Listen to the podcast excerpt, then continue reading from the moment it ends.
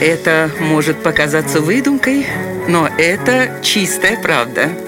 Удивительные истории на радио 1.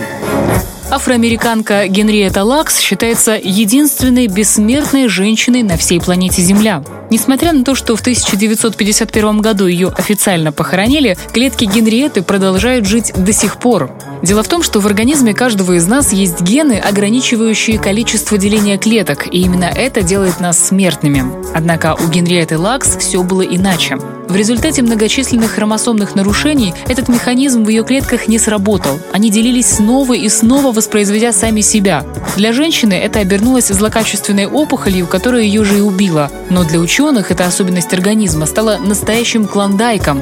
Сохраненные ими клетки Генриеты продолжают жить и делиться до сих пор. Более того, именно они помогают ученым по всему миру исследовать смертельные болезни и создавать лекарства. Вот такая вот удивительная история.